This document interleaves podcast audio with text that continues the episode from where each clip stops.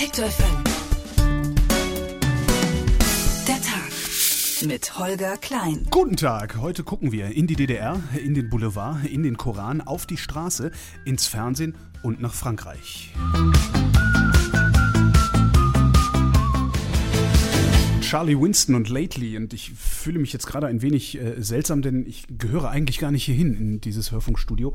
Ähm, für gewöhnlich arbeite ich bei meinem Heimatsender Radio Fritz vom Rundfunk Berlin-Brandenburg und veröffentliche sehr viele private Produktionen in Podcastform im Internet. Äh, Jetzt bin ich gefragt worden, ob ich nicht mal vorbeikomme und mich hier ins Studio stellen, beziehungsweise setzen wir auch was Neues. Ich sitze in einem Hörfunkstudio, normalerweise stehe ich. Äh, also ist alles anders. Und genau darum habe ich mir jemanden ins Studio geholt, äh, für den das hier normal ist. Ähm, und das ist äh, der Alex Hertel, der normalerweise hier sitzt oder steht. Moderierst du normalerweise im Sitzen oder im Stehen? Im Stehen mittlerweile. Äh, ist besser, ne? Hat sich entwickelt. Ich Ja, habe im besser. Sitzen angefangen und irgendwann Aber so. wenn man sich hier so hinstellt, ich stelle mich mal hin, Ja? wenn man sich hier so hinstellt, dann geht erstens der Mikrofonarm nicht. ja, aber der ist ein bisschen. Ähm, Da, hier muss man investieren. Zudem muss man zärtlich sein. Ach so, ich dachte grob. Äh, was mache ich eigentlich hier? Du äh, bist einer unserer, nein, eigentlich der erste Gast, äh, quasi verspätetes Geburtstagsgeschenk an uns selber. Mhm. Wir sind ja im Dezember fünf Jahre alt äh, geworden, überraschenderweise so ein bisschen, ähm, weil das hätte man am Anfang nicht denken können und haben uns gedacht, irgendwas muss man neu machen nach fünf Jahren, ja, wenn man so lange äh, das gleiche Konzept ge gefahren hat und haben uns gedacht, ähm, wir senden immer selber oder stehen selber hier und sprechen und erzählen und machen Sendungen und jetzt holen wir uns mal Leute rein und es gibt ja doch viele Leute, die eben so eine genau so eine verrückte Leidenschaft fürs Radio haben wie wir. Unter anderem du, du hast es ja am Anfang angesprochen. Ich konnte, ich hätte selber gar nicht sagen können, was du so die alles machst. apokalyptischen Geräusche aus dem Ja, ja. Hintergrund, die sind übrigens, die liegen daran, dass ich versuche hier mit diesem Mikrofonhalter irgendwie klarzukommen, aber ich tue das nicht. Du hast noch drei Stunden. Ich setze mich mal wieder hin, dann ist das irgendwie nicht so. Ja, erzähl weiter. Ich erzähl weiter, während du, Ich komme auch äh, näher ran, damit ich professioneller klinge. Ja, jetzt bist du viel lauter. Ja. Genau, wo war ich gerade? Ähm, wir beschenken uns selber und holen uns Leute rein, die genauso eine Leidenschaft fürs Radio haben. Ja. Holger Klein eben äh, der erste dieses Jahr wird dann in unregelmäßigen Abständen wieder passieren. Wir haben da ein paar. Was, ich muss noch mal kommen? Nee, du nicht, andere Ach, Menschen schade. dürfen kommen. Okay. Ähm, und frag mich jetzt bitte nicht wer, weil das darf ich noch nicht verraten. Wer denn? Ähm, fiese Ja, Fangfrage. das ist ja jetzt, äh, wenn du mir rote Teppiche ausrollst, dann musst du damit rechnen, dass ich die beschreite. Ähm, nein, da habe ich eine Maulsperre äh, verpasst bekommen und äh, wir belassen es auch einfach dabei und äh, ziehen unser Programm durch. Es gibt natürlich jetzt drei Stunden äh, der Tag, wie gewohnt, heute halt mit dir, Holger Klein. Du hast Ja. die Themen am Anfang schon angesprochen. Ich sage jetzt trotzdem mal so die, die so ein bisschen herausstechen. Wir kommen halt um das Thema Paris nicht herum. Wer jetzt irgendwie nicht seit heute Morgen am Live-Ticker sitzt und sich diesen obskuren Livestream anguckt, wo französische Felder gezeigt werden. Es ist mittlerweile wirklich ein bisschen verrückt, was da passiert. Also die zwei Männer sitzen da irgendwo im Nordosten von Paris in einer Fabrik und haben Also offensichtlich Geiseln. äh, Genau. Und jetzt gibt es noch einen dritten, respektive vierten Verdächtigen, weil einer hat sich ja schon gestellt. Der hat jetzt wohl ein jüdisches Geschäft in Paris überfallen am Nachmittag, hat dort wohl auch Geiseln. So ganz klar ist das alles nicht. Und wir wollen trotzdem versuchen, auch wenn das natürlich aktuell passiert, bei diesem Thema zu bleiben und trotzdem so einen Schritt zurückzugehen und ähm, mal so dieser ganzen Hysterie zu entkommen und auch mal zu gucken, was, woher kommt das alles und wo geht das hin? Und haben uns so zwei Fragen rausgegriffen. Unter anderem, was ja auch immer jetzt groß in der Diskussion ist, auch in dieser Anti-Islamismus-Bewegung, ist dieses, was steht denn eigentlich im Koran? Ja, die einen schreien, wir müssen die Ungläubigen umbringen, weil das steht drin, und die anderen sagen, das sind böse Islamisten. Und wir haben einfach mal jemanden gefragt, den Islamwissenschaftler, was steht drinne? Und ich kann schon verraten, äh, nicht das, was die meisten denken und äh, sowieso alles ganz anders. Und das andere ist, wir schauen natürlich, was macht sowas wie das, was am Mittwoch passiert ist mit den Menschen in einem Land. Was ist denn am Mittwoch passiert? Ähm, Wir sagen es nochmal, äh, zwei mutmaßliche Islamisten haben äh, eine Satirezeitschrift Charlie Hebdo überfallen und haben zwölf Menschen dort ja, hingerichtet. Ähm, und ja, das Ganze unter dem Deckmantel der Religion. Deswegen haben wir gerade angesprochen, was eignet sich ja im immer sehr gut, eignet sich ja immer sehr gut dafür, irgendwie äh, Ja. Dinge zu rechtfertigen, ähm, die eigentlich nicht zu rechtfertigen sind. Ja. Und auch eben die Gegenbewegung, also zu sagen, die bösen Islamisten, ne, deswegen sind 1,4 Milliarden Menschen auf der Welt Verrückte. Ja. Ähm, und dementsprechend gucken wir eben auch, was das mit dieser Gesellschaft anfängt, weil der Riss offensichtlich in Frankreich zwischen den Bevölkerungsschichten und auch religiösen Schichten, der ist sowieso schon tiefer gewesen als zum Beispiel in Deutschland und sicherlich dadurch jetzt noch ein ganzes Stück tiefer. Und auch darüber sprechen wir mit, mit jemandem, der sich in Frankreich und Deutschland auskennt. Das ist also so ein Kernthema. Wir wollen gar nicht zu viel vorwegnehmen, denn äh, du hast gleich äh, das nächste Interview. Du darfst selber sagen, es gibt nämlich ein kleines Jubiläum.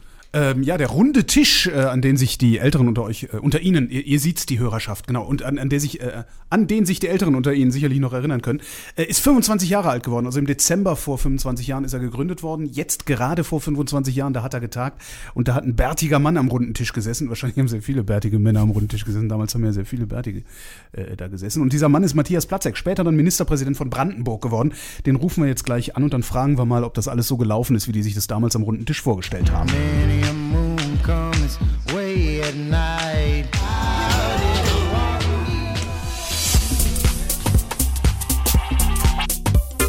Detektor FM. Zurück zum Thema. Und das Thema ist die DDR. Vor gut 25 Jahren, nämlich im Dezember 1989, hat sich nach dem weitgehenden Zusammenbruch des DDR, äh, SED-Regimes in der DDR ein sogenannter runder Tisch gebildet, um Einfluss auf die damalige Regierung unter Hans Modrow zu nehmen. Am Tisch gesessen hat Matthias Platzek, der später Ministerpräsident von Brandenburg geworden ist und jetzt bei mir am Telefon sitzt. Hallo, Herr Platzek. Ich grüße Sie, hallo. Äh, Wenn Sie so auf die letzten 25 Jahre zurückblicken, haben Sie das alles so geplant oder überhaupt nur damit gerechnet? Ach, wissen Sie, manchmal ist es ja ganz gut, wenn man nicht weiß, was kommt und wie es wird, sonst würde man vielleicht von vornherein verzweifeln. Nein, haben wir natürlich nicht. Also als der runde Tisch installiert wurde, da hatten wir auch noch, muss man ehrlich sagen, naive, manchmal auch revolutionsromantische Vorstellungen, haben von dritten Wegen geträumt, fühlten uns unabhängig und frei und dachten, jetzt geht's richtig los. Die Zwänge des Alltags kamen relativ schnell. Was, was für dritte Wege? Was ist der dritte Weg, von dem Sie geträumt hatten? Naja, wir waren ja, es war ja zumindest bei den Bürgerbewegungen, ich saß ja für die Grüne Liga dort am Tisch, also an diesem runden Tisch, der eigentlich viereckig war in Wahrheit, saßen ja auf der einen Seite, wenn man es mal so ein bisschen plakativ sagen will, die Vertreter der alten Macht, also SED, Blockparteien und etliche andere. Und auf der anderen Tischseite saßen die Vertreter der neuen Bewegungen, Initiative Frieden und Menschenrechte, Neues Forum, aber eben auch die Grüne Liga. Und bei den Vertretern dieser Bürgerbewegung war mehrheitlich, deutlich mehrheitlich damals die Vorstellung, dass man einen Weg suchen wollte für die DDR. Es war ja überhaupt noch nicht dran gedacht, muss man auch sagen, dass das irgendwie in eine Vereinigung mündet, sondern wir wollten eine bessere Zukunft, eine freiere, demokratische und offene für die DDR. Das war unser Land. Ich habe ja auch 35 Jahre kein anderes erlebt. Es war ein missratenes Land, aber es war unser Land. Und da suchten wir einen Weg, der so zwischen Kapitalismus und Sozialismus, ich sag mal, mit den guten Seiten beider Gesellschaftsordnung irgendwie gangbar ist. Und das war natürlich am Ende naiv, das haben wir gemerkt. War es naiv, weil die Realität drumherum eine andere war oder hätte es klappen können, wenn Sie damals irgendwas anders gemacht hätten? Ach, ich glaube, man muss da nüchtern realisieren, der Kapitalismus hatte als Gesellschaftsformation schlicht gewonnen. Er hat sich als überlegen erwiesen. Er war innovativer, er war zukunftsfähiger, er war bei allen seinen Gebrechen und Nachteilen einfach auch für die Menschen attraktiver. Und während wir über diese sogenannten dritten Wege signierten, waren die viele Menschen in der DDR im Kopf und im Geist längst unterwegs Richtung westdeutsches Modell. Und das haben die Bürgerbewegung relativ spät gemerkt, muss man ganz selbstkritisch sagen. Und bei der Wahl am 18. März dann 1990, die ersten freien Volkskammerwahlen fanden ja da statt, da haben wir die Quittung für dieses späte Merken bekommen. Wir hatten 19, äh, noch 89 im Dezember bei Umfragen lagen die Bürgerbewegungen so bei 50, 60 Prozent in der Bevölkerungsmeinung. Und im März haben wir dann gerade noch alle zusammen 5 Prozent bekommen. Das ist ein deutliches Zeugnis, ja, auch von Versäumnissen in der Realitätswahrnehmung. Hätten Sie diese Versäumnisse damals ausgleichen können und wenn ja, wie? Also man hätte viel deutlicher realisieren müssen für sich auch, dass es in der Demokratie vor allen Dingen darum auch geht, äh, zu berücksichtigen, was will der Bürger, was will das Volk, was, Mhm. wo geht da der Wunsch und die Wunschvorstellung hin und nicht zu viel ganz eigene und separierte Gedankengebilde zu entwickeln, losgelöst von den Empfindungen der großen Mehrheit von Menschen. Wir waren da ein bisschen artifiziell, wir waren ein bisschen, ja auch ein bisschen selbstverliebt in, nach dem Motto, wir haben jetzt hier eine Revolution gemacht und nun wollen wir aber auch den weiteren Weg so konzipieren wir uns, wie wir uns das vorstellen. Das hat, das war auch alles schön, aber es war, wie gesagt, nicht völlig auf dem Boden dessen, was äh, eben sich wirklich Realität nennt. Warum wurde eigentlich so ein Tisch eingerichtet? Also warum überhaupt rund, wenn er auch nicht rund war? Ähm, hat das was genutzt Das oder war war das nur das so ein nettes. Symbol? Das war, das ist, halte ich auch für die Zukunft für ein ganz wichtiges Symbol. Das war ein Instrument des Interessenausgleichs in einer ganz, ganz schwierigen Umbruchssituation. Wir haben uns natürlich ein Beispiel genommen an unseren polnischen Nachbarn, die ja im Sommer 89 schon äh, aus einer völlig verfahrenen und eigentlich ausweglosen Situation, wo sich in, also in einer schwierigen Stimmung auch zwei große Blöcke gegenüberstanden, hat man ja dort auch den runden Tisch gezimmert und installiert. Und das haben wir uns als Beispiel genommen, weil eigentlich war die Situation dann ähnlich. November, Dezember auf der einen Seite standen große Teile des, des Volkes der DDR, die gesagt haben, so auf keinen Fall weiter. Aber es gab auch noch relevante Vertreter der sogenannten alten Macht. Man darf auch nicht vergessen, da standen einige hunderttausend Mann noch unter Waffen. Mhm. Armee, äh, Staatssicherheit, Polizei. Und da, und das war das eigentliche Ziel des runden Tisches, eine Entwicklung zu kreieren, die ohne Gewalt vonstatten geht, ohne Blutvergießen, so einen Umbruch gestalten lässt, das ist die Grundidee des runden Tisches gewesen. Und da habe ich bis heute auch Respekt nicht nur vor den Teilnehmern, sondern vor allen Dingen auch vor dem Ministerpräsidenten Hans Modo, der damals mit hoher Verantwortungs also hat mit, mit viel Verantwortung das auch so geregelt, dass es am Ende in den Monaten ohne Blutvergießen abging. Und das ist ein Verdienst an sich. Das heißt, auch wenn Ihre, ähm, ich sag mal, Träume von damals nicht in Erfüllung gegangen sind, der runde Tisch hat seinen Zweck mehr als erfüllt. Der runde Tisch hat in vielen Fragen seinen Zweck erfüllt. Er hat die Regierung, die ja noch bis Ende Januar ausschließlich aus Vertretern der alten Macht bestand, mhm kontrolliert, natürlich nicht umfassend, also dazu waren wir auch viel zu grün in den Ohren politisch, aber es ging nicht mehr so, dass man einfach sagen konnte, sie machen jetzt, was sie wollen, sondern sie mussten über jeden Schritt Rechenschaft ablegen. Und das wiederum hat auch eine gewisse Besänftigung, sage ich mal, in das Volk hineingebracht, die mhm. Dann gesagt haben, na gut, da wird kontrolliert, dann eskalierte auf den Straßen nichts mehr so eklatant und das hat der runde Tisch geleistet. Das kann man, glaube ich, mit Fug und Recht sagen. Also für den Fall, dass wir nochmal eine Revolution kriegen und nochmal einen runden Tisch machen, was wären so die drei wichtigsten Tipps äh, für die Revolutionäre von morgen? ja, also auf jeden Fall äh, sage ich ja nochmal, das ist ein Instrument, was funktionabel ist, was, was auch angemessen ist, weil es verpflichtet eben dazu, miteinander zu reden und sich nicht auf die Köpfe zu hauen. Das ist erstmal per se gut. Ein zweiter Punkt, man sollte sehr intensiv, sage ich mal, auch politisches Handwerk muss gelernt werden. Das haben wir dann auch so mitgekriegt. Äh, versuchen, dieses Handwerk schnell zu lernen und sich ja mit den Mechanismen intensiv zu beschäftigen, nicht gutgläubig zu sein und nicht blauäugig zu sein. Es geht in der Politik immer knallhart um Interessen. Und am Ende geht es auch oft, zumindest nicht immer, aber oft um finanzielle Mittel und damit zusammenhängenden Einfluss. Und das haben wir, glaube ich, zumindest am Beginn dieser äh, Tätigkeit dort nicht hinreichend realisiert. Und der dritte Punkt ist eben immer und möglichst täglich äh, Rückkopplung zu den Menschen.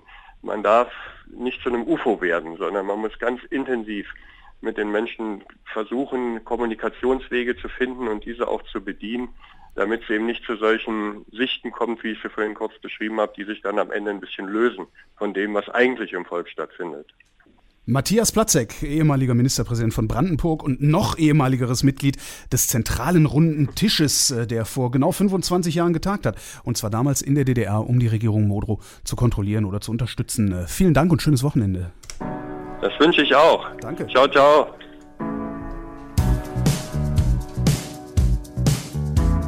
Detektor FM.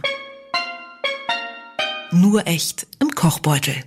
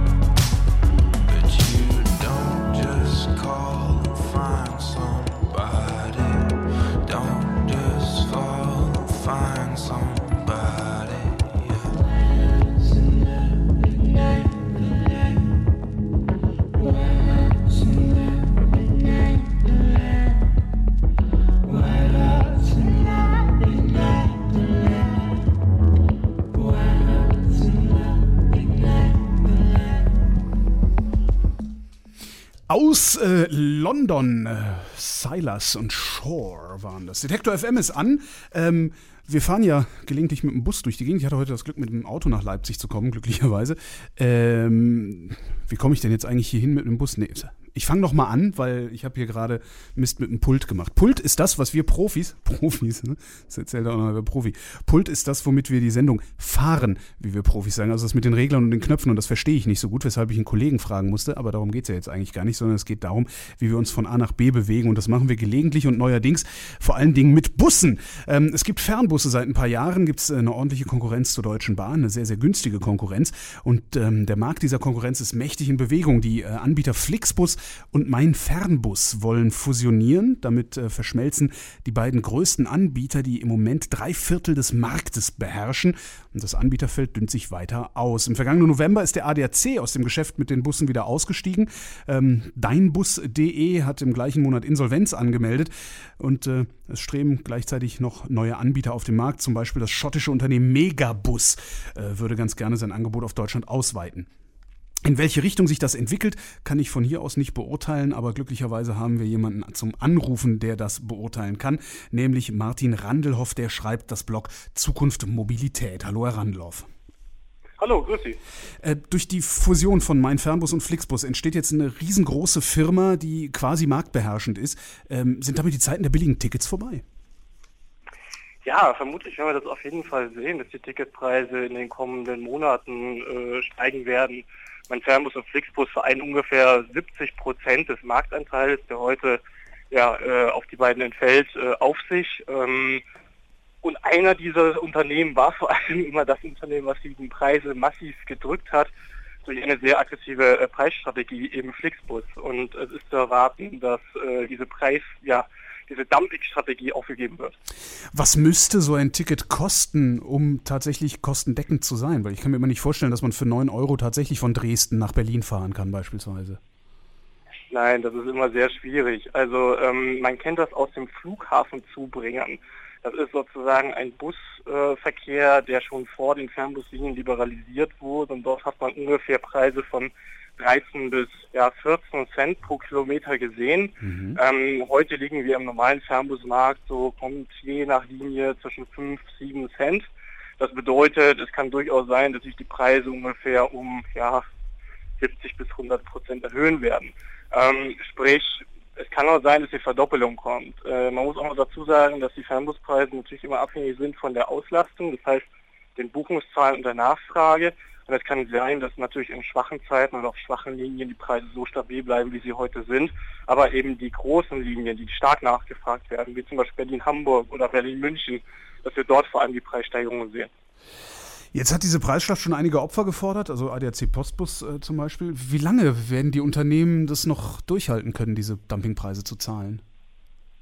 Oder aufzurufen? Also bei ADAC Post, Postbus hat sich ja der ADC herausgezogen. Ähm, das Unternehmen hat 2013 ungefähr 4,5 Millionen Euro Verlust gemacht. Ähm, die Post ist aber natürlich weiterhin bereit, in diese Marke zu investieren und auch im Markt zu bleiben. Das bedeutet, das Angebot wird ja weiterhin so aufrechterhalten, wie es heute existiert. Andere Unternehmen wie Deinbus hatten ja große Probleme oder auch andere internationale Verke oder Anbieter wie National Express aus Großbritannien haben sich ja bereits schon rausgezogen. Ähm, es wird natürlich sehr schwierig für diese Anbieter auch mit diesem ja, massiven äh, Konkurrenten, meinen Fernbus, Flixbus äh, zu konkurrieren. Aber letztendlich profitieren ja alle Unternehmen von steigenden Preisen. Na, die Frage ist eben nur, ob sie auch noch was von dieser Nachfrage für sich gewinnen können oder ob dieses ganz große Unternehmen, was sich jetzt immer herausbildet, sozusagen seine marktbeherrschende Stellung wirklich ausheben kann. Was müsste denn so ein Player wie äh, Megabus zum Beispiel bringen, um sich gegen diese, ja, diesen großen marktbeherrschenden Player durchzusetzen? Dann. Ja, das ist eben die Es geht Frage. ja nur über Also den kann Preis, sich- oder? Ja, man kann eben nur wirklich nur über den Preis gehen und man kann dann einfach hoffen, dass man sozusagen gewisse Routen und gewisse Linien übernehmen kann und dort auch eine Art Monopolstellung bekommt äh, und äh, dort eben die Preise abrufen kann, die man benötigt, um ein, ein wirtschaftliches Angebot auf die Beine zu stellen. Ansonsten wird es natürlich sehr schwer. Also Dynbus hat ja gewisse ähm, ja, Linien im, im Südwesten der Bundesrepublik gehabt, die sehr gut laufen. Dort ist auch ihr Kernmarkt. Äh, National Express und, und äh, Megabus, die werden sich ja vor allem mit NRW festsetzen. Das sind sozusagen die Bereiche, die halt noch nicht so wirklich 100 Prozent erschlossen sind. Aber im ganzen nationalen Verkehr äh, deutschlandweites Netz aufzubauen und dort auch ja mit, mit Postbus und mit Fernbus Flixbus äh, konkurrieren, das ist halt äußerst schwierig. Jetzt ist seit gut zwei Jahren dieser Markt ähm, dereguliert. Äh, Gibt es schon Bestrebungen, ihn wieder zu regulieren? Weil früher oder später werden wir da ja Monopolstrukturen zerschlagen müssen. Also ähm, man muss immer den gesamten äh, Person, also Personenfernverkehr anschauen. Dort ist natürlich die, der Schienenpersonenfernverkehr noch äh, hat, eine, hat eine sehr dominierende Rolle weiterhin. Ähm, das bedeutet, es wird dort wahrscheinlich im, keine wirklich marktbeherrschende Stellung äh, geben im, im, im Personenverkehr. Ähm, natürlich kann man auch den Fernbusmarkt an sich anschauen, aber ich glaube nicht, dass es dort sozusagen schwierig ist, für andere Player in den Markt reinzugehen, besonders weil ja die Anlaufkosten relativ gering sind. Die ganzen Unternehmen benutzen ja Fahrzeuge und Personal von Subunternehmern, die fahren ja sowas eben vom Franchise ähnlich kennt, äh, eben unter einer gewissen Marke und äh, mein Fernbus genauso wie Postbus machen ja nur den Vertrieb der Tickets und das Marketing äh, und eben diesen einheitlichen Markenauftritt. Ähm, von daher ist es ja auch für andere Unternehmen weiterhin möglich, in diesen Markt ein, einzutreten. Es ist ja zum Beispiel auch möglich, dass sich regionale Busunternehmen zusammenschließen und versuchen eben ein Bundesland sehr intensiv zu beackern und dort Verkehre anzubieten. Das ist äh, immer noch möglich und ich glaube nicht, dass das Kartellamt dort eine marktbeherrschende Stellung äh, äh, sieht. Ähm, was halt viel interessanter ist im Regulierungsbereich sind eben die Infrastrukturkosten. Also sprich eine Busmaut äh, auf deutschen Autobahnen oder im gesamten deutschen Straßenverkehrsnetz. Was halt auch noch hinzukommt im Infrastrukturbereich sind die Stationen, also sozusagen diese ganzen zentralen Omnibusbahnhöfe, die in Städten äh, entstehen bzw. entstehen müssten, weil die Infrastruktur einfach ja nicht adäquat ist für, für diesen Verkehr äh, und wo vor allem die Kommunen gefor oder wo sozusagen Forderungen an Kommunen herangetragen werden, entsprechende Infrastruktur aufzubauen, ähm, was die natürlich derzeit nur ablehnen. Ähm, ist abzusehen, dass sie diese ablehnende Haltung irgendwann aufgeben? Oder ist die Bahn dann Ja, zu stark? Also die Bahn äh, hat jetzt schon einige Fernbus-Terminals errichtet, in Berlin-Südkreuz zum Beispiel. Ähm, es ist schwierig, weil äh, sozusagen die Kommunen sehen schon, dass da ein Bedarf besteht, aber dort ist natürlich die Finanzlage relativ angespannt. Es gibt dann noch einige Investoren, ähm, die zum Beispiel aus dem Bereich Einkaufszentren kommen ähm, und dort sagen, ja, diese Terminals sind natürlich immer sozusagen ein angeschlossenes Einkaufszentrum mit dran und wir entwickeln eben eine entsprechende Struktur und können dadurch dann äh, vielleicht äh, ja noch ein paar Euros verdienen. Allerdings wird das natürlich vor allem in den sehr ja, begehrten Lagen äh, und in ein, wenigen Städten passieren und da man mal schauen, ob das äh, was wird. Die Bahn hat äh, schon ziemlich bluten müssen. Kurz zum Schluss, wird die noch weiter bluten oder war es das jetzt? Ist die Talsohle erreicht? Ja, also ich glaube, da wird schon noch ein bisschen was, was wegfallen an Verkehren, die nochmal äh, auf, auf andere, äh, ja, auf den, auf, vor allem auf den Bus verlagert wird. Ähm, hängt auch damit zusammen, dass natürlich die Deutsche Bahn Intercity-Netz wahrscheinlich streichen wird. Ähm, äh, von der Politik ist gefordert, dass die Bahn die Dividende massiv erhöht, was letztlich ja nur durch- dadurch geht, dass die äh, Umsätze erhöht werden und somit die Fahrpreise steigen. Ähm, das ist eine äh, Konsequenz, die natürlich dann auch äh, Personen hin zum Fernbus drängt. Ähm, man muss auch mal gucken, ob sozusagen mein Fernbus Flixbus es schaffen, ein europaweites Netz aufzubauen, vielleicht sehr attraktive Auslandsverbindungen anzubieten oder auch eben entsprechende Mittel- und Kleinstädte mit ans Netz anzubinden, was ja die Deutsche Bahn zurzeit auch nicht macht, wo man eben immer vom Regionalverkehr in den Fernverkehr umsteigen muss. Und ähm, die Frage ist eben, ob äh, ja so wie die Deutsche Bahn reagiert, ob die Preise stabil gehalten werden und äh, wie die Fernbusanbieter reagieren, äh, ob sie eben sozusagen ihr Netz weiter ausbauen, attraktive Verkehre anbieten. Und dann kann es durchaus sein, dass die Deutsche Bahn äh, nochmal empfindlich Fahrgäste verliert und vor allem auch Umsatz. Es bleibt spannend. Das war Martin Randelhoff. Er schreibt im Blog Zukunft und Mobilität über all aktuelle Verkehrsthemen. Und wir haben über den äh, Preiskampf im Fernbusmarkt gesprochen. Im Moment ähm, gibt es Bestrebungen von Flixbus und meinfernbus.de zu fusionieren und damit dann 70 Prozent des äh, bundesweiten Fernbusmarktes ähm, ja, zu kontrollieren. Detektor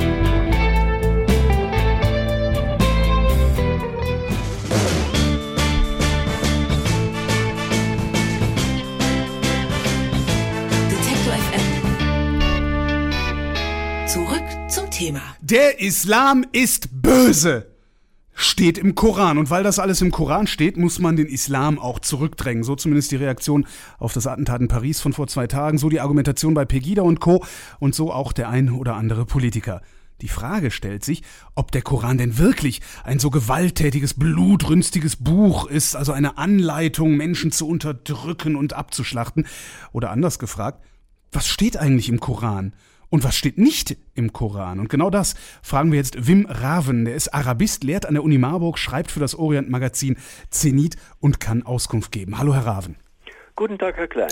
Wir haben hier ein bisschen was vorbereitet, ein paar Einspieler, äh, um unsere Themenkomplexe sozusagen abzugrenzen. Ich fange mal an. Die Scharia. Angeblich gibt es ein eigenes islamisches Rechtssystem und das soll sehr, sehr grausam sein. Ähm, wo im Koran steht das und was steht da? Die Scharia ja ist ein Rechtssystem, aber auch viel mehr als ein Rechtssystem. Es umfasst alle Ethik und alle alle gute und empfehlenswerte Handlungen für einen Muslim ähm, werden da auch behandelt. Ja, im Koran steht das nicht, weil der, die Scharia ist ja äh, allmählich gewachsen und war fertig so zwischen 800 und 850, insoweit sie dann überhaupt fertig ist, weil es ist ja ein offenes System. Aber im Koran steht das nicht, nee. Allerdings ist natürlich, äh, sind die Rechtsregeln, die schon in dem Koran stehen, äh, sind Hauptquelle für die Scharia, das schon. Ähm, was ist denn dann aber mit so Sachen wie Hand abhacken, bei Diebstahl, Steinigung bei Ehebruch? Sind das alles Sachen, die verhandelbar sind? Ähm, bis auf Steinigung, die anderen Sachen stehen drin, die, die Steinigung nicht. Ich, Nein, die hat man später ich, bin also nicht, erfunden. ich bin also nicht gezwungen, äh, Leuten die Hand abzuhacken, sondern ich kann äh, verhandeln, ob die Hand abgehackt werden muss oder nicht. ja, die, das steht im Koran und äh, es gilt als eine der fünf äh, äh, Strafen, auf die Gott ein Anrecht hat. Das ist das Recht Gottes und man kommt also sehr schlecht äh, drum hin. Nun hat man im Laufe der Geschichte doch sehr ungern Hände abgehackt oder wenigstens nicht auf religiöser Basis und man hat dann auch immer Wege gefunden, um es nicht zu tun. Wenn es, also äh, Gott ein bisschen um sein Recht zu bringen, das hat man schon geschafft. Ja. aber wenn es das Recht Gottes ist, warum sollte es denn dann der Mensch überhaupt durchsetzen?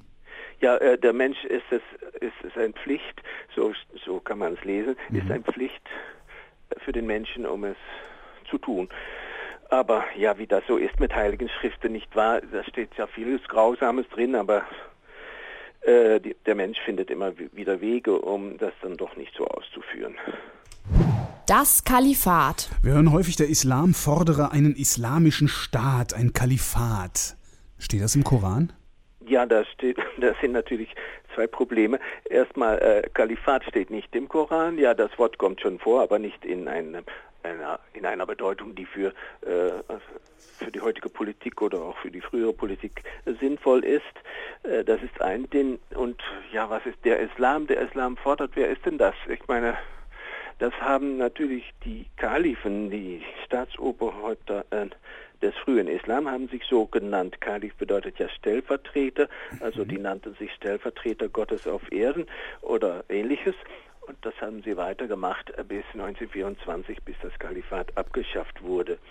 Ähm, nee, im Koran steht das nicht. Nee. Aber was, was ist denn mit solchen Leuten wie Boko Haram in Nigeria, äh, die da ja so einen Staat errichten wollen, also ein Kalifat errichten wollen? Ja, das ist natürlich total lachhaft. Ich meine, es hat ja schon mehrere Kalifen gegeben, sogar in Deutschland. In Köln gab es eine, nicht wahr?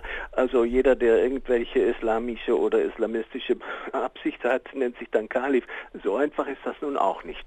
Äh, es hat ja im Laufe der Jahrhunderte bestimmte Anforderungen an diesen Kalifen gegeben, ne? Abstammung aus dem Stamm des Propheten und äh, ja, muss natürlich äh, tugendhafte und sachverständige Leute sein und so weiter. Also nee, nicht jeder hergelaufene äh, Krieger kann sich ja Kalif nennen. Hm? Wo kommen wir denn da hin? Überdies wäre es theoretisch, es hat, hat auch im Laufe der Jahrhunderte nicht so immer geklappt, aber theoretisch gibt es eigentlich nur einen Kalif in der Welt. Und wer ist das? Ein Islamstaat. Das habe ich nicht kapiert. Äh, ja, äh,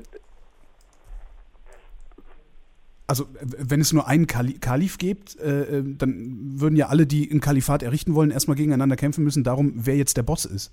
Äh, ja, das war ja auch äh, schon mal Sache vor, vor vielen Jahrhunderten. Aber früher gab es nur ein islamisches Reich. Ich meine, bis, ähm, ja, sagen wir mal, bis 900 oder so. Und ähm, 950. Und ähm, da gab es auch nur einen Kalif, ja.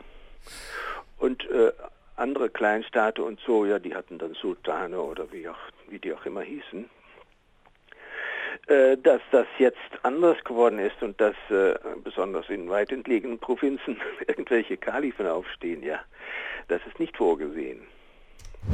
Tod und Märtyrer. Ein Thema, das besonders junge Männer zu interessieren scheint. Wer als Märtyrer stirbt, kommt direkt ins Paradies. Da sitzen dann 72 Jungfrauen, warten auf ihn, äh, heißt es. Ist das Ach so? ja, die Jungfrauen.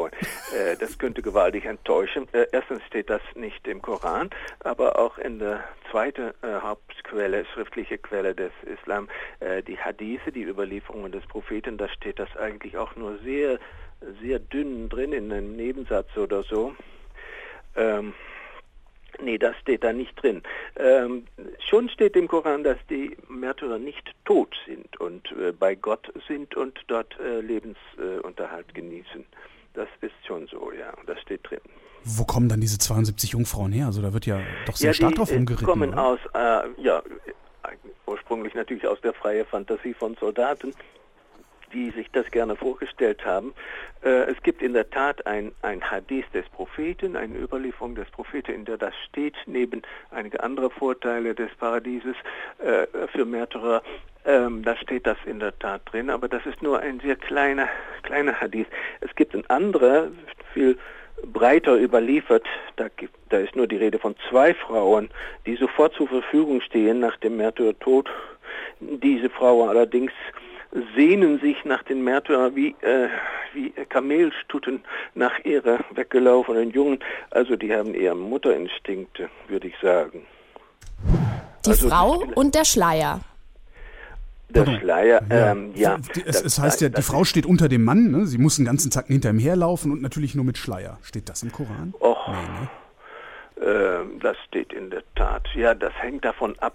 Wie alle heilige Schriften ist ein großer Anteil von Unklarheit drin. Ne? Und äh, da, da kann man endlich an, endlos äh, dran herum interpretieren, ob das, äh, wie das denn ist.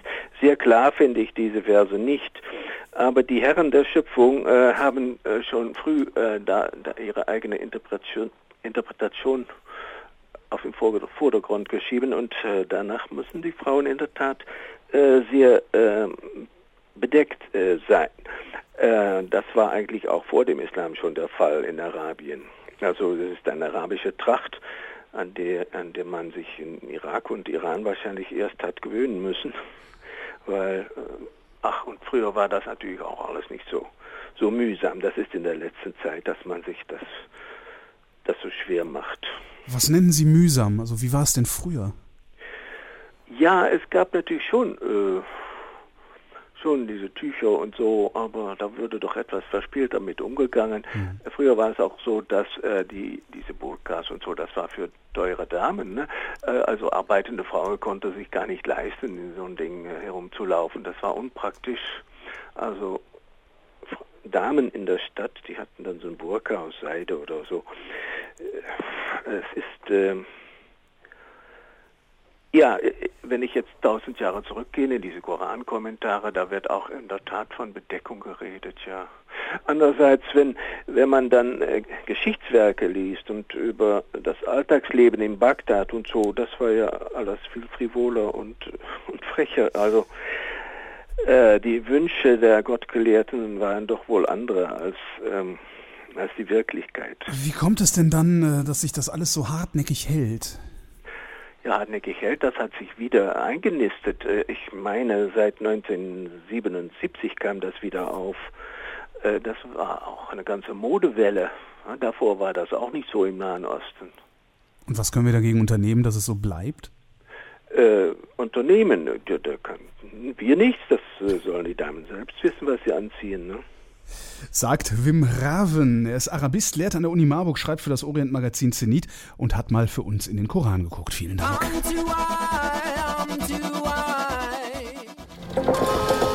Automobil wird präsentiert von Artudo, dein starker Partner im Verkehr. Seit Anfang Januar gilt in Deutschland der lange geforderte und gleichzeitig befürchtete Mindestlohn. Befürchtet wurden starke Preiserhöhungen, unter anderem in der Gastronomie, beim Friseur und beim Taxifahren. Bereits seit Ende letzten Jahres mehren sich die Berichte zu gefeuerten Taxifahrern, bankrotten Kleinunternehmern und so mancher fürchtet eine existenzielle Gefahr für das ganze Gewerbe. Wie ist die Entwicklung aber wirklich und worauf muss der Kunde sich einstellen? Für unsere Serie Automobil hat sich mein Kollege Javan Wenz intensiv mit dem Thema befasst und ist jetzt mit mir im Studio. Hallo Javan. Hallo. Automobil wird präsentiert von Artudo, dein starker Partner im Verkehr. Es gab ja viel Angst unter den Taxiunternehmern. Viele von denen haben im Voraus erklärt, den Mindestlohn von 8,50 Euro nicht zahlen zu können. Äh, Ist denn jetzt alles wirklich so schlimm wie angekündigt? Naja, erstmal muss man sagen, dass diese Panikmache seitens der Unternehmer natürlich eine typische Reaktion ist, wenn es darum geht, mehr Geld auszugeben. Das wollen die ja generell sehr ungerne. Und nach neun Tagen ist es jetzt noch relativ schwierig abzusehen, wie viel weniger die Leute jetzt Taxi fahren, weil sie mehr zahlen müssen.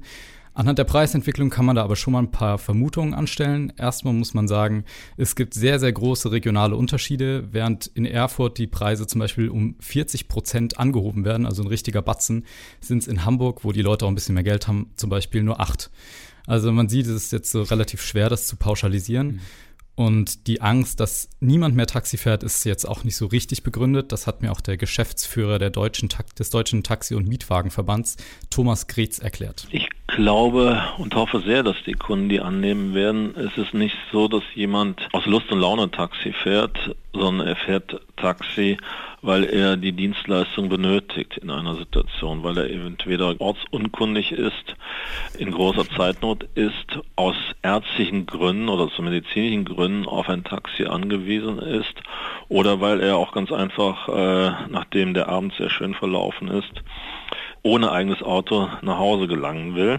Und insofern ist Taxi in dem Sinne keine Leistung, die man sich gönnt, sondern es ist vor allen Dingen und meist eine Dienstleistung, die man braucht.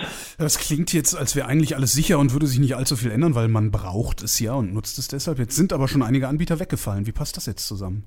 Ja, gerade kleinere Taxiunternehmer haben da natürlich größere Probleme, weil so ein Gewinneinbruch, wenn man nur ein, zwei Autos hat, äh, kommt einem da natürlich ein bisschen teurer zu stehen. Ähm, und was dabei eben auch zu sehen ist, fast äh, nur etwa jedes siebte Taxiunternehmen hat überhaupt mehr als zwei Wagen. Es gibt also ganz viele kleine Unternehmen und Einzelunternehmen auch. Und für, viel, für die ganzen vielen, die da auf eigene Faust unterwegs sind, bleibt da dann einfach nicht so ganz viel übrig. Für die Großen ist es allerdings auch ein großer Schlag, weil höhere, äh, höhere Personalkosten teilweise im oberen vierstelligen Bereich dann eben einfach anfallen. Ein weiteres Problem, was da besteht, die Taxiunternehmen machen die Preise nicht selbst, sondern die Kreise. Das heißt, die Taxiunternehmen können jetzt nicht sagen, wir brauchen so und so viel mehr Gewinn und mehr Umsatz, um unsere Kosten jetzt decken zu können, sondern die Kreise bestimmen das und die lassen sich teilweise sehr viel Zeit. Erst im März werden da in einigen Fällen die neuen Preise genehmigt. Bis dahin zahlen die Unternehmer diesen höheren Lohn dann bei gleichbleibenden Fahrpreisen drauf. Wenn Unternehmen wegfallen, bedeutet das auch, dass weniger Taxen unterwegs sind. Also gerade nachts, wenn die öffentlichen Verkehrsmittel kaum noch fahren, äh, sind die wichtig. Kann es da jetzt passieren, dass man kein Taxi mehr bekommt, weil die alle weggefallen sind? Das ist natürlich möglich, wenn der Markt sich da ein bisschen ausdünnt. Noch ist es eben noch nicht so zu beobachten, weil eben erst sehr wenige äh, Unternehmen da äh, aufgegeben haben. Aber äh, gerade nachts ist ja so eine Hauptzeit für Taxifahrer und für Taxis. Also wenn die ganzen Leute nachts aus der Kneipe kommen zum Beispiel. Ähm, und gerade da werden dann eben die Unternehmen auch voll auffahren. Das Problem sind eher die umsatzschwachen Zeiten, Mhm. weil da haben die äh, Taxianbieter, gerade die kleinen eben, die müssen fahren, weil sie eben äh, dafür, dazu verpflichtet sind. Sie sind öffentlicher Nahverkehr, müssen permanent verfügbar sein und da stehen sie dann eben viel rum und haben nicht so wirklich viel zu tun. Und das heißt auch, dass sich bei den Fahrern selbst etwas ändern wird. Die sind nämlich oft zur falschen Zeit am ganz falschen Ort, sagt Thomas Kretz. Es wird auch auf jeden Fall zur Veränderung kommen, denn äh, es wird nicht mehr so sein wie bisher, dass äh, ein Taxifahrer sich das Auto sucht und mehr oder weniger dann selber bestimmt, wann und wo er seinen Dienst leistet und wo er Umsatz macht. Also derjenige, der sich äh, vier Stunden am Bahnhof stellt, weil er denkt, irgendwann kriege ich vielleicht die tolle Fahrt, äh, der wird im dann in der zukünftigen Zeit, also jetzt heute unter Ägide des Mindestlohns, nicht mehr so weiter agieren können, weil der Unternehmer wird in dieser Zeit äh, halt die äh, in vier Stunden 17, 34 Euro zahlen müssen, allein brutto für den Fahrer. Aber das bedeutet natürlich mit den weiteren Kosten, die der Taxibetrieb verursacht, dass er irgendwas mit äh, 120 Euro verliert, weil er nämlich das als Umsatz benötigt hätte in dieser Zeit. Ja, zusammengefasst, die Fahrer verlieren ein bisschen was von ihrer Selbstständigkeit, müssen mehr herumfahren, weil sonst der Unternehmer einfach ganz schön viel Geld verliert, wenn die viel rumstehen. Aber so insgesamt klingt das ja eigentlich eher optimistisch, äh, was die Zukunft angeht. Gibt es eine handfeste Prognose schon? Das natürlich noch nicht, ist noch zu früh dafür, aber also was klar ist, es fallen ein paar Arbeitsplätze weg. Wie viele es werden, wie schlimm es wird, weiß man noch nicht. Ich bezweifle aber schon, dass es jetzt so schlimm wird, wie man teilweise vorher dachte.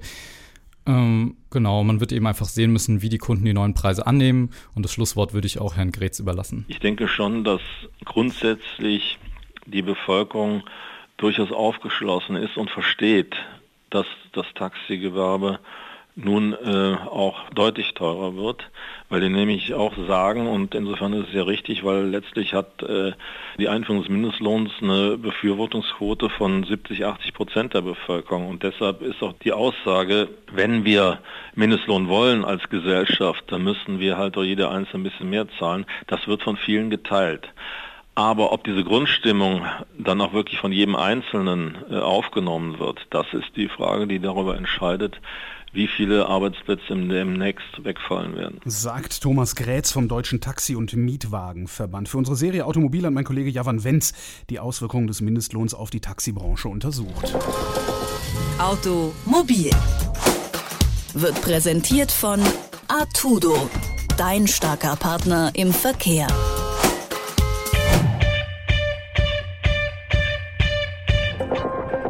Topf voll Gold. Absurdes aus der Welt der Regenbogenpresse. Jeden Freitag bei Detektor FM. Die Schlagzeilen der Regenbogenpresse sorgen jede Woche für Belustigung der Detektor FM-Zuhörerschaft. Der Markt für die Klatschblätter ist erschreckend groß. Millionen Deutsche lassen sich regelmäßig durch Liebe, Lügen und Skandale unterhalten. Ich kenne das. Ich gehöre nämlich zu den Leuten, die jeden Tag beim Arzt sitzen und sich dann diese Zeitungen durchlesen. Es sind Geschichten, die oft frei erfunden sind und Mats Schönauer und Moritz Czermak sind die Blogger vom Topf voll Gold. Die erfinden keine Geschichten, sondern durchforsten die Schlagzeilen der Regenbogenpresse nach eben diesen Geschichten. Da gibt's dann Hefte wie Bild der Frau, Adel aktuell, Meine Melodie. Und aus denen fallen sehr viele seltsame Sachen raus. So zum Beispiel eine Geschichte, die ich gelesen habe. Da hat Ilja Richter vorgeschlagen, dass Helene Fischer ein Kopftuch tragen soll. Jetzt bin ich grundsätzlich ja immer ganz vorne mit dabei, wenn es darum geht, sich über Helene Fischer lustig zu machen. Aber die Nummer jetzt kapiere ich nicht mehr. Ich hoffe, dass Matze und Moritz mir helfen können. Hallo, ihr beiden. Hi, hallo. Ich hätte da eine Frage zu dieser äh, Ilja Richter-Helene Fischer-Geschichte. Was? Ja, das ist ein ganz klassischer Fall in der Regenbogenpresse. Also irgendein Promi macht irgendwas mit Helene Fischer und die Hefte springen drauf an und basteln da irgendeine verrückte Schlagzeile raus. Also fangen wir mal grundsätzlich an. Die Ausgangslage ist, Ilja Richter, ältere unter den Zuhörern kennen ihn wahrscheinlich noch von der Sendung Disco, richtig. Und der hat in einem Gastbeitrag für die Welt ein bisschen was geschrieben und unter anderem schlägt er da auch vor, dass Helene Fischer, die er kennt und schätzt, doch ein Kopftuch tragen solle, um zu zeigen, wie weltoffen Deutschland ist. Und ja, dass man die Verbindung Kopftuch oder dass man Kopftücher dann auch mit deutschen Frauen verbindet. So, das war sein, sein eigentlich äh, recht banaler Vorschlag in der Welt. Also ja, wie du schon sagtest, eigentlich recht banaler Vorschlag, aber eigentlich auch ein ganz guter Vorschlag. Einfach zu sagen, so wir können einfach mal die, die deutschen Medienikonen nehmen, den setzen wir ein Kopftuch auf, um ein Zeichen zu setzen. Warum macht die Regenbogenpresse daraus jetzt so ein Ding, da stand, äh, sollte Helene Fischer auf einen älteren Mann hören und seinetwegen ein Kopftuch tragen? Das funktioniert doch hinten Ja, und vorne nicht, ja- was ich da lese. Es klingt so, als wäre sie mit ihm zusammen und er würde sie unterdrücken. Genau, das klingt erstmal so ein bisschen nach einer Lolita-Geschichte aus dem Morgenland. Ja. Eine wirklich interessante Mischung. Nein, es ist natürlich tatsächlich so, also wenn sich der Musiker und Ex-Big Brother-Bewohner Jürgen Milski ein Henna-Tattoo mit dem Konterfei von äh, Helene Fischer auf den Arm malen lässt, dann ist da auch sofort gleich eine große Liebesgeschichte und er nutzt sie ja eh nur aus, weil er ihren Ruhm mit abhaben will. Also Helene Fischer ist die Königin der Regenbogenpresse und jeder, der sich ihr nähert, der führt immer irgendwie was Böses im Schilde. Hätte Ilja Richter jetzt in seinem Beitrag für die Welt nicht Helene Fischer erwähnt, sondern irgendeine deutsche Schauspielerin, dann hätte die Regenbogenpresse überhaupt nicht darüber berichtet, würde die gar nicht interessieren. Aber wenn Helene Fischer betroffen ist, dann noch ein anderer Mann, der nicht Florian Silbereisen heißt, ins Spiel kommt, äh, dann wird es natürlich immer sofort interessant, dann haben wir einen Skandal und in diesem Fall ist es halt der Kopftuchskandal. Was müsste ich tun, um über Helene Fischer in die Regenbogenpresse zu kommen? Habt ihr da irgendeinen guten Vorschlag? Auch da gibt es verschiedene Varianten. Also das kann ganz plötzlich passieren. Also es hat zum Beispiel mal ein Wrestler im Interview gesagt, dass er Helene Fischer toll findet und dann meinte der Inter oder der Journalist, ja, aber die ist ja mit Florian Silbereisen zusammen. Und dann meinte der Wrestler scherzhaft, ja, den würde ich ja locker umhauen. und ich glaube, war die Schlagzeile sofort, Helene Fischer bedroht von einem muskulösen Mann oder wie auch immer. Also man muss gar nicht viel tun. Man muss nur sich öffentlich in irgendeiner besonderen Weise über Helene Fischer äußern und dann stehen die Chancen nicht schlecht, dass man damit in der Regenbogenpresse landet. Es würde aber zum Beispiel auch reichen, um einfach seiner äh, journalistischen Tätigkeit nachzukommen. Also ich kann mich noch erinnern, da hat ein Taz-Autor mal Helene Fischers Konzert, glaube ich, kritisiert. Da wurde gleich eine Titelschlagzeile rausgemacht, wie gemein sind die Medien und so weiter. Also auch das äh, würde schon reichen. Ich versuch mal was. Wie lange ist Helene Fischer denn eigentlich schon 30 Jahre alt? Ähm, ja, hätten wir sofort hier gemein, Skandal um ihr Alter. Was erlaubt sich dieser kleine Radiomoderator überhaupt auf einem unbekannten Sender über unsere große Helene zu sagen? Also ähm, ich glaube, da haben die Regenbogen-Redaktion jetzt schon mitgehört und die Bleistifte gezückt und die Schlagzeilen stehen schon. Aber jetzt mal unter uns Betschwestern. Wie lange ist Helene Fischer denn jetzt schon 30 Jahre alt? Haltet ihr sowas nach? Nee, also ich glaube, die hat da nicht nötig zu schummeln. Also wir haben da jetzt auch keine äh, intensiveren Einblicke als jeder andere. Also wenn da mal ähm, irgendwelche Fragen auftauchen, dann fragen wir natürlich schon mal nach beim Management oder bei den Anwälten. Aber was ihr Alter angeht, da haben wir uns noch nicht intensiver mit beschäftigt. Aber vielleicht sollten wir das mal tun. Wir schauen gerne gleich mal für dich ins Archiv, genau. Das wäre sehr nett. Da könnt ihr dann ja auch mal nachgucken, ob das überhaupt stimmt, dass sie mit Florian Silbereisen zusammen ist, weil das kommt mir nämlich auch so ein bisschen vor, als äh, hätte sich da irgendwer irgendwas zusammenkonstruiert, damit endlich mal Ruhe ist im Gehölz. Tja. Lange Geschichte, glaube ich, ist das, aber es passt natürlich, also was, was man sagen kann äh, zu der Erziehung ist natürlich, das ist eine super Geschichte für die Regenbogenpresse, weil es zwei bekannte Leute sind, die das gleiche Zielpublikum haben und dazu wird ja auch einfach nicht geheiratet und das gibt natürlich Woche für Woche Stoff für neue Spekulationen in, je, in jegliche Richtung. Also entweder wurde jetzt endlich der Heiratsantrag gemacht oder ah, immer noch kein Heiratsantrag, jetzt ist es bestimmt bald auch. Das heißt, es ist grundsätzlich sinnvoller, wenn Prominente mit Prominenten rumhängen, als dass Prominente sich irgendwie jemand anderen suchen. Also der, weiß ich nicht, der König sucht sich eine bürgerliche oder sowas. Ist das nicht die viel bessere Geschichte? Naja, also ähm, wenn man zum Beispiel mal Christine Neubauer nimmt, die ist mit so einem Fotografen zusammen, also ist keiner, der per se erstmal groß in der Öffentlichkeit steht. Der kommt aus Chile. Der wird in der Regenbogenpresse ganz selten mit richtigen Namen genannt, der heißt José Campos, sondern der wird immer Christine Neubauer und ihr Chilene geschrieben. Da sieht man schon ein bisschen, glaube ich, den, den Stellenwert von äh, bürgerlichen Leuten. Das heißt, ich muss prominenter werden, bevor ich mit Helene Fischer was anfangen kann, beziehungsweise durch Helene Fischer was anfangen kann mit der Regenbogenpresse. Ob die sich jetzt ein Kopftuch aufsetzt oder nicht, wie Ilja Richter es beiläufig mal vorgeschlagen hat, wissen wir nicht. Wir wissen aber, dass wir demnächst wieder in die Regenbogenpresse gucken werden, nämlich mit den Bloggern vom Topf voll Gold. Vielen Dank, Mats Schönauer und Moritz Czermak. Danke auch. Topf voll Gold. Absurdes aus der Welt der Regenbogenpresse. Jeden Freitag bei Detektor FM.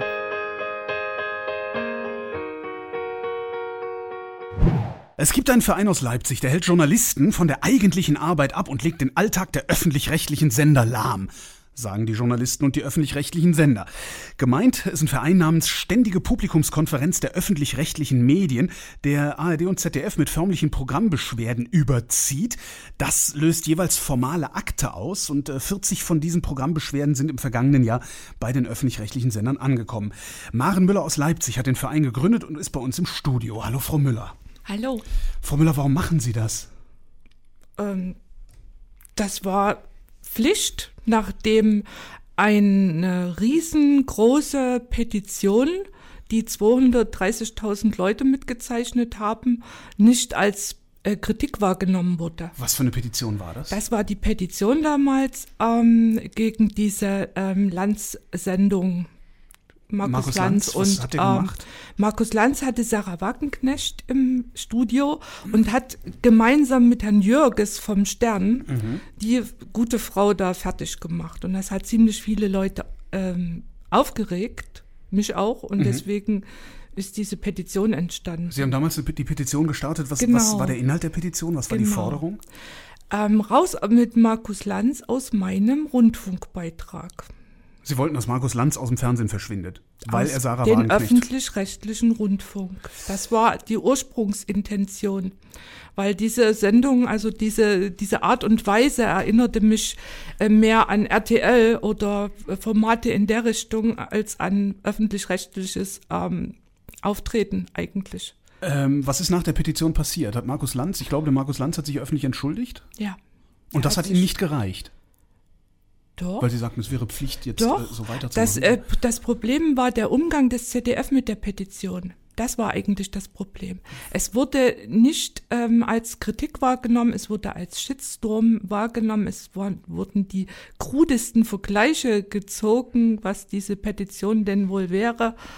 Und ähm, im Prinzip war es eigentlich, äh, hat sich dann auch so ein Kreis etabliert, der dann gedacht hat, dass man künftig ähm, mit Beschwerden halt anders äh, umgeht. Also dass man Beschwerden halt formuliert, wie das der Gesetzgeber oder Mhm. die einzelnen ähm, äh, Rundfunkstaatsverträge vorschreiben. Jetzt formulieren Sie die Beschwerden. Ähm, und wenn ich mir so angucke, was das für Beschwerden sind, das sind sehr viele, sehr, sehr kleine Kleinigkeiten, ähm, über die Sie Beschwerden schreiben. Warum gerade so viele Kleinigkeiten? Das also Lanz war ja noch eine recht große Aktion. Ähm, das sieht erst auf den ersten Blick aus wie eine Kleinigkeit. Immerhin ist das eine Kleinigkeit, die irgendjemand aufgefallen ist. Mhm. Und der schickt die, der, der trägt die dann quasi an uns heran. Ja, also wir suchen ja nicht danach. Ach so, Sie sitzen werden- jetzt nicht den ganzen Tag Ach, vorm um Fernseher Gottes und gucken, Willen. äh, äh, Nein. was da schiefläuft. Die, die Beschwerden kommen dann. Dann kommt halt jemand und sagt, das ist unerhört, was dort passiert ist. Das hat er nicht gesagt oder das ist nicht passiert oder dort ist gerade, das ist, sieht aus wie Volksverhetzung und das, was dort passiert, stimmt nicht. Und da recherchieren wir halt, gucken uns das an und wenn das stimmt, dann wird die Beschwerde eingereicht. Ähm, wie viel Zeit verbringen Sie damit? Das ist unterschiedlich. Also es ist ziemlich viel zu tun, weil ich ziemlich viel ähm, E-Mails bekomme, ziemlich viel äh, Zuschriften und auch äh, die Beschwerden, die geprüft werden müssen, die auch nicht behandelt werden. Es gibt ja auch, ne, dass dann halt irgendwelche Dinge äh, sich nicht bewahrheiten, wenn man sich das genau anguckt. Es war zum Beispiel mal ein Fall, wo in einer Vereinigung, die sich so ein bisschen klimaskeptisch gegeben hat, die hat in Meerwas, in, in Meeresanstieg ähm, bezweifelt. Mhm. Und da gab es mal so eine wissenschaftliche Sendung, wo halt dieser Meerwas, Meeresspiegelanstieg dokumentiert wurde. Und die wollten halt, dass diese Sendung nicht kommt. Und wir haben das halt recherchiert und haben anhand von Daten dann nachgewiesen, auch dass dieses, dass der Meer, Meeresspiegelanstieg sehr wohl da ist und dass die Beschwerde gegenstandslos ist. Also sowas kommt auch. Ähm, ich habe mal geguckt, was Sie so für Beschwerden haben. Also auffallend viele richten sich gegen die Ukraine-Berichterstattung. Wie, wie kommt es, dass ausgerechnet die Ukraine-Berichterstattung so interessant ist für Ja, Sie? das fragen, fragen Sie mal, das sind die Beschwerden, die eingehen. Das kommt, äh, die, es war in letzter Zeit immer nur das Thema. Also wir arbeiten ja erst seit August richtig mit diesen Ja. Beschwerden, ja.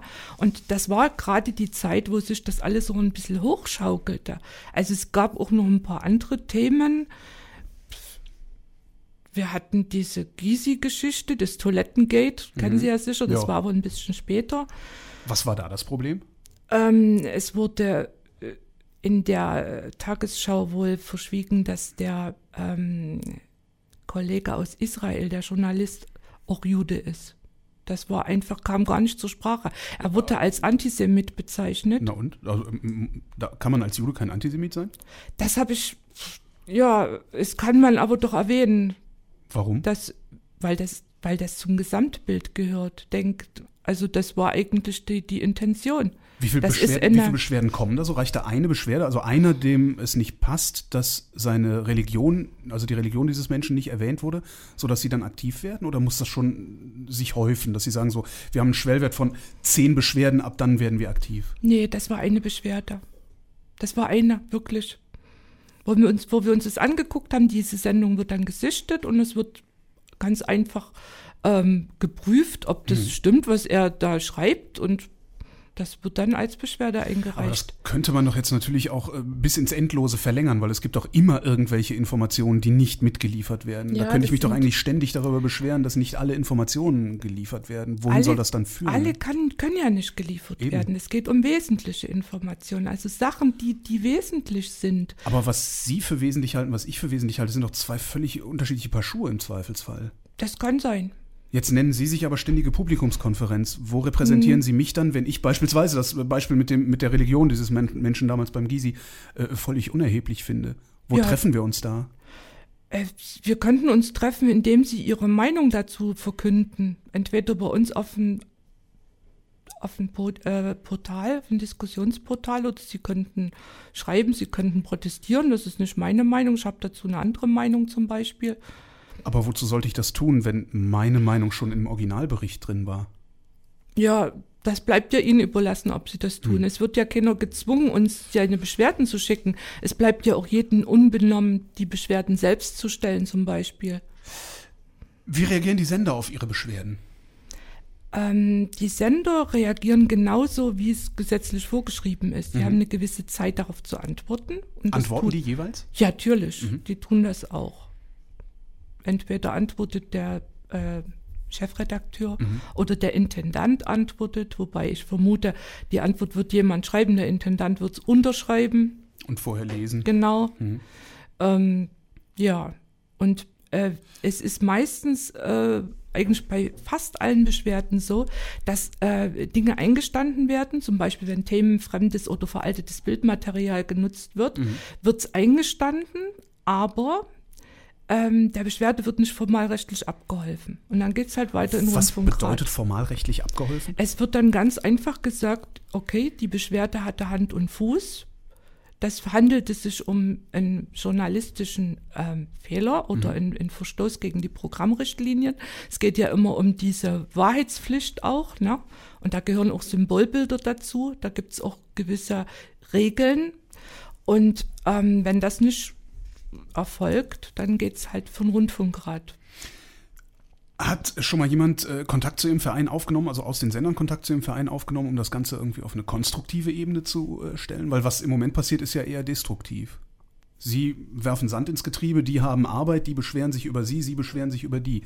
Ähm, Ich finde, ich sehe das überhaupt nicht so. Also wenn ich mir überlege, dass das ZDF zum Beispiel im Jahr 500.000 Zuschriften bekommt, Mails, Briefe und so weiter und so Mhm. fort, die haben ja da eine Publikumsstelle und die müssen ja auch antworten. Was die antworten, kenne ich auch inzwischen. Das sind Textbausteine, vorgefertigte Briefe. Es wird meistens nicht auf die Beschwerde direkt eingegangen. Also das ist wirklich so.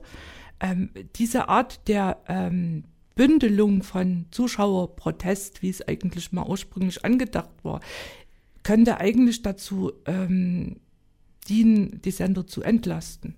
Das ist meine Meinung. Über die Arbeit des Vereins Ständige Publikumskonferenz der öffentlich-rechtlichen Medien äh, war das. Maren Müller, die Gründerin. Sie hält die öffentlich-rechtlichen Sender mit zahlreichen Beschwerden auf Trab. Vielen Dank, Frau Müller.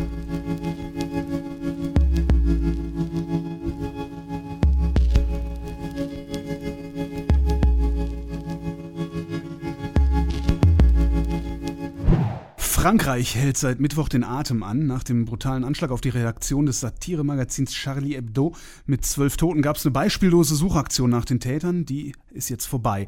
Neben den beiden Attentätern ist wohl auch weiter, ein, ein weiterer Angreifer tot, der in einem Pariser Laden Geiseln genommen hatte. Die Täter sollen sich gekannt haben. Jetzt kehrt erstmal Ruhe ein und die Aufarbeitung kann beginnen, auch und vor allem innerhalb der gespaltenen französischen Gesellschaft. Auch in anderen Ländern hat die Tat der Diskussion um radikale Terroristen neuen Zündstoff geliefert. Was die Taten aber für die französische Seite der europäischen Gesellschaften bedeuten, darüber spreche ich mit Frank Basner. Der ist Direktor des Deutsch-Französischen Instituts in Ludwigsburg und hat selbst lange in Frankreich gelebt. Guten Tag, Herr Basner. Guten Tag. Vor knapp 22 Jahren hat der amerikanische Politikwissenschaftler Huntington die Möglichkeit eines Clash of Civilizations beschrieben. Er hat betont, ähm, dass es ein großes Konfliktpotenzial gibt, das aufeinanderprallende kulturelle Wertvorstellungen mit sich bringen können. Behält der Recht mit seinem Kampf der Kulturen? Die Diskussion, das sagen Sie ja zu Recht, ist ja nicht ganz neu. Und Mhm. äh, da gibt es zwei Extrempositionen. Die eine Position sagt eben wie Huntington, dieser Zusammenprall, und zwar gewalttätige Zusammenprall ist unausweichlich. Dann gibt es eine positive Gegenposition von dem deutschen Theologen Hans Küng, der immer gesagt hat, eigentlich sind die großen Weltregionen so ähnlich, dass auch ein friedliches Miteinander gelingen kann. Und ich glaube, was wir erleben die letzten Jahrzehnte, ist genau dazwischen. Es gibt eben Formen äh, der gegenseitigen Einflussnahme, des gegenseitigen Anpassens, äh, auch viele Toleranzphänomene äh, über den ganzen Planeten verteilt, aber eben auch, und da spielt auch die Globalisierung eine große Rolle, einen ganz immer wieder neu aufkeimenden Konflikt, wenn Wertvorstellungen aufeinanderprallen. Jetzt kommt der Terror diesmal nicht mehr nur von außen. Die Täter waren Franzosen. Ähm, Die Tat hat in ihrer Brutalität auch eine neue Stufe erreicht. Äh, Können Sie sich erklären, woher dieser enorme Hass kommt, den die Täter mit sich rumgetragen haben? Ich glaube, da kommen viele Dinge zusammen. Ähm, Wir haben natürlich, wenn wir die Aktualität und die jüngsten Ereignisse in Syrien, im Irak ähm, anschauen, haben wir natürlich eine zugespitzte Lage im Vergleich zu noch vor zehn Jahren. Andererseits ähm, ist gerade in Frankreich natürlich ein lang anhaltendes Problem zu beobachten und das hat etwas mit äh, Frustration von Einwandererfamilien zu tun, es hat etwas zu tun mit historisch nicht aufgearbeiteten politischen Konflikten zwischen Algerien zum Beispiel und Frankreich. Sie erinnern sich vielleicht Algerienkrieg 61, 62, blutig zu Ende gegangen. Da sind viele Dinge noch aufzuarbeiten. Da ist noch kein Frieden eingekehrt. Die Wunden sind noch nicht verheilt, obwohl das so lange her ist. Und wenn man das alles zusammenrechnet und dann eben sieht, dass es in vielen französischen äh, Familien und auch äh, Stadtquartieren Familien gibt, die nie das Gefühl haben, richtig angekommen zu sein, dann haben sie ein, eine Gruppe von jungen Menschen, die sind leicht äh, beeinflussbar, leicht radikalisierbar. Und das scheint hier auch der Fall gewesen zu sein. Das ist eine Spaltung in der Gesellschaft. Wird, die, wird dieser Graben größer oder wird er kleiner? Ich glaube, er öffnet sich manchmal und dann schließt er sich auch wieder. Was wir gerade beobachten in Frankreich ist ja zunächst einmal insofern eine positive Reaktion, als es eine frankreichweite, aber auch, ich möchte fast sagen, weltweite oder sagen wir sehr internationale Solidarisierung gibt. Solidarisierung womit? Erstens mal mit einer Gesellschaft wie die französische, die eben sagt, für uns gehört künstlerische Ausdrucksfreiheit zum Wesen dessen, was wir als Gesellschaft wollen. Äh, Solidarität mit ansonsten ja demokratisch äh, absolut friedlebenden äh, Gesellschaften, zu denen natürlich auch die vielen Millionen Muslime gehören in Frankreich. Und Solidarität eben auch zwischen den verschiedenen Kräften in Frankreich. Das ist wirklich sehr positiv. Gerade auch die muslimischen Verbände haben ja jetzt endlich deutlicher als früher vielleicht gesagt, damit haben wir einfach nichts zu tun. Nicht im Namen unserer Religion soll gemordet werden. Das ist einfach nicht das, was wir mit unserer Religion verbinden, sodass wir also gerade heute auch bei den Freitagsgebeten, aber ich denke auch bei den großen Demonstrationen am Wochenende ganz viele, hoffentlich sehr, sehr viele Muslime auf der Straße sehen werden, die sagen, wir sind Franzosen und wir wollen dieses Frankreich auch mit der Ausdrucksfreiheit, auch mit Religionskritik, auch wenn es das verletzen mag, aber da müssen wir einfach äh, mit umgehen können, so wie ja auch die ähm, Katholiken nicht begeistert waren, als äh, Charlie Hebdo den Papst wirklich auch durch jeden Kakao gezogen hat, der zu finden war. Von daher ist es ja nicht so, dass Charlie Hebdo anti-islamisch ist, sondern sie sind halt radikale Kritiker alles dessen, was sie für kritikwürdig erachten und dazu gehört ähm, religiöser Fundamentalismus aller Art. Jetzt haben wir in Frankreich Le Pen, in England äh, UKIP, AfD und Pegida in Deutschland, also rechte, nationalistische, islamfeindliche Bewegungen, die gerade relativ viel Zulauf äh, erhalten. Was bedeutet jetzt ähm, dieses Attentat in Frankreich für diese Bewegungen? Die Befürchtung, die man haben kann, und das beginnt ja auch schon, ist natürlich, dass jeder jetzt versucht, daraus Kapital für sich zu schlagen. Was ich bedauerlich finde, ist, ähm, dass bei diesen Bewegungen, wo ja zum Teil durchaus verständliche Sorgen und Fragen von Bürgern auch ihren Platz finden, dass da so viel durcheinander gemischt wird. Ähm, man kann auch nicht ernsthaft äh, einen militanten, militärisch hochgerüsteten Terrorismus in einen äh, Zusammenhang bringen mit Flüchtlingen, die zum Beispiel aus Syrien, gerade aus den Ländern fliehen, wo sie genau vor diesem selben Terrorismus fliehen. Das ist doch wirklich was Verschiedenes. Und da war einfach die Bitte, dass das auseinandergehalten wird. Ich glaube, diese populistischen Bewegungen werden dann Zulauf haben, wenn die Regierungen, und das gilt für Frankreich, für Deutschland, aber auch für Großbritannien, wenn die Themen nicht aufgreifen. Ich glaube, die Aufgabe ist jetzt tatsächlich in einer Besonnenheit, ohne Panikmache, Konsequenzen zu ziehen. Wenn es eine neue Bedrohungslage ist, und das sieht ja ganz so aus in Frankreich, dann muss man darauf reagieren. Das hat der französische Premierminister auch gesagt. Er hat gesagt, natürlich werden wir unser Instrumentarium überprüfen müssen. Wir werden schauen müssen, ob die Maßnahmen, die wir bis jetzt ergreifen konnten oder ergriffen haben, eigentlich die richtigen waren, ob wir uns anpassen müssen. Das ist, glaube ich, die richtige Antwort. Und wenn da äh, ruhig, aber entschlossen gehandelt wird und notfalls eben auch äh, Gesetze angepasst werden, dann glaube ich, ähm, ist es nicht mehr so leicht, die Menschen einzufangen mit dem Argument, die da oben, die tun ja nichts. Sagt Frank Basner, der Direktor des Deutsch-Französischen Instituts in Ludwigsburg. Vielen Dank.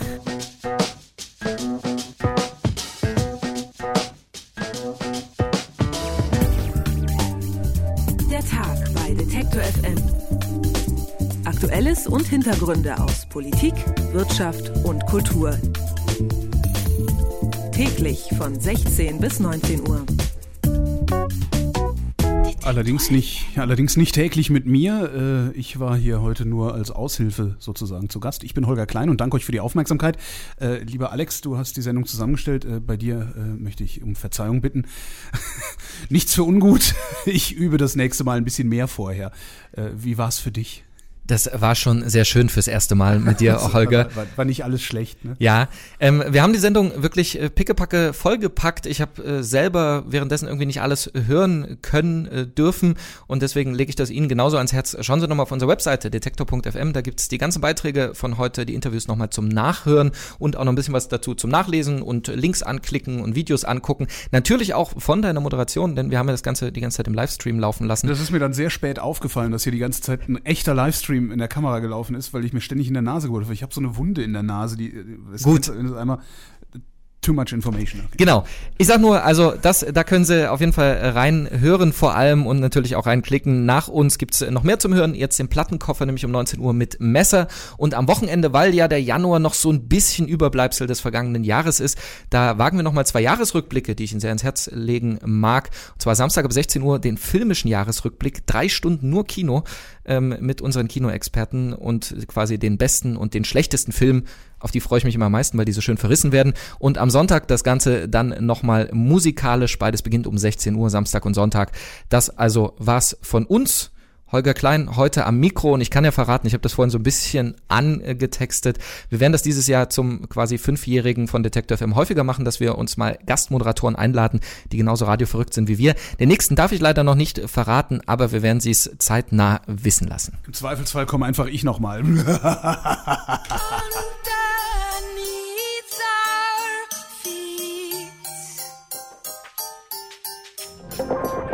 Alle Beiträge, Reportagen und Interviews können Sie jederzeit nachhören im Netz auf detektor.fm.